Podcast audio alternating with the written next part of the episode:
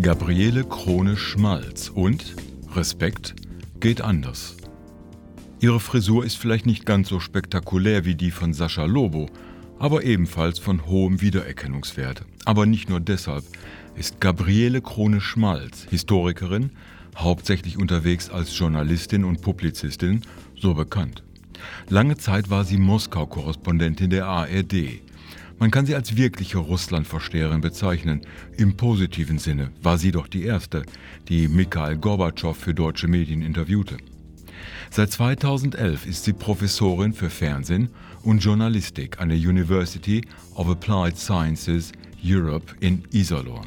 Für mich gehört sie zu den beachtenswerten und ernsthaften Medienschaffenden. Vertraut ist sie mir fast seit meiner Kindheit. Nun hat sie in 2021 dieses Buch geschrieben. Der Buchbeschreibung des Verlages und dem Klappentext nach geht es um den aktuellen Zustand der deutschen Gesellschaft, um die breit vorherrschende Respektlosigkeit, die Zerrissenheit der deutschen Bevölkerung und den Verlust der Fähigkeit zum Diskurs. Um eine Gesellschaft, deren Bürger die höchsten individuellen Freiheiten wie Sicherheiten genießen und trotzdem von einer Merkel-Diktatur faselnd durch die Großstädte ziehen. Doch ich würde das Buch noch etwas anders lesen. Als mahnenden Ruf einer gestandenen Journalistin an die Medienschaffenden dieser Zeit. So denn nur interessant für Journalisten? Nicht wirklich. Wie immer hat das, was sie sagt, nämlich Hand und Fuß. Krone Schmalz beginnt mit einer nicht unbekannten, aber leider wenig gepflegten Ermahnung.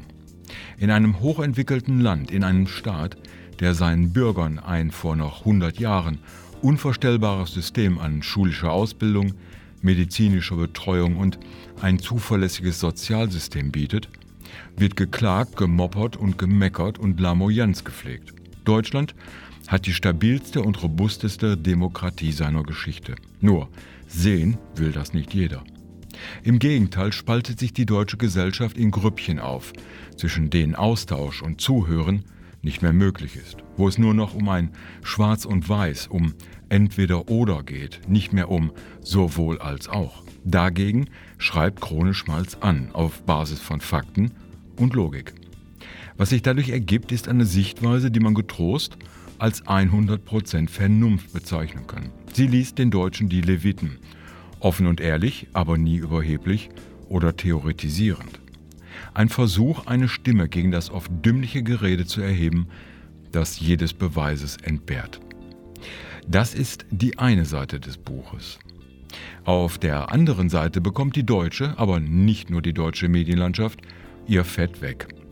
Die Digitalisierung der Medien hat für den Journalismus und die Medien heftige Auswirkungen. Anzeigengeschäfte brechen weg, Zeitungen und ganze Verlage müssen dicht machen. Dahinter steht aber nicht nur ein Abfließen von Werbung ins Digitale. Soziale Medien und Online-Dienste machen Leserinteresse messbar, bis auf den Klick genau. In diesem riesigen Getöse ist Aufmerksamkeit ein rares und teures Gut geworden, was zur Folge hat, dass geringste Anlässe mit überlauten Überschriften angepriesen werden. Der klassische Journalismus, der Zeit brauchte zum Recherchieren und Bewerten, zum Abwägen und Reflektieren, ist einer Kakophonie gewichen, in der es nur noch um Aufmerksamkeit geht. Ein solcher Journalismus kann seine ursprüngliche Aufgabe als Überwacher und Kritiker der Politik und der Gesellschaft nicht mehr erfüllen.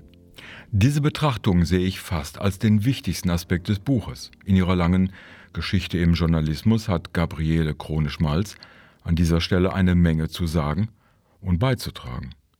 Und doch gehen diese Sichtweisen nicht nur den Journalismus an. Sie zeigen, dass an dieser Stelle Gefahr droht. Für jeden Einzelnen, der nicht mehr in dem Maße informiert wird wie noch vor 20 Jahren. Da liegt auch ein Grund für den wachsenden Unmut über Medien.